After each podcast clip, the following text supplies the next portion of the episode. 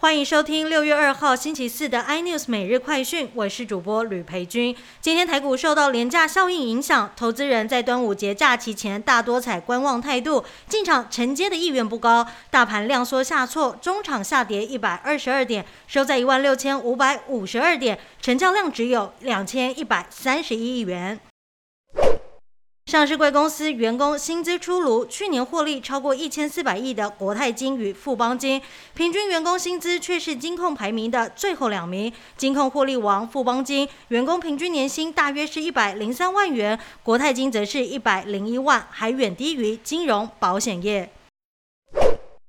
日本政府才刚把每日入境人数上限提高到两万人。日本富士新闻报道，日本政府正在讨论最快七月进一步放宽每日入境人数上限，从目前的两万人提高到三万人。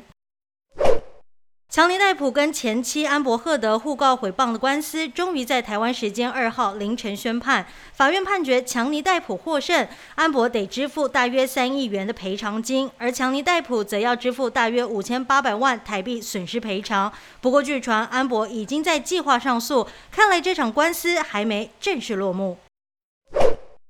英国庆祝女王伊丽莎白二世登基七十周年，卸下王室高级成员身份的哈利一家四口也会返回英国。这是两人在女儿出生之后首度带回英国会见曾祖母。英国媒体报道，女王还派私人汽车和安全人员去机场迎接。更多新闻内容，请锁定有线电视四八八八 MOD 五零四三立财经台 iNews，或上 YouTube 搜寻三立 iNews。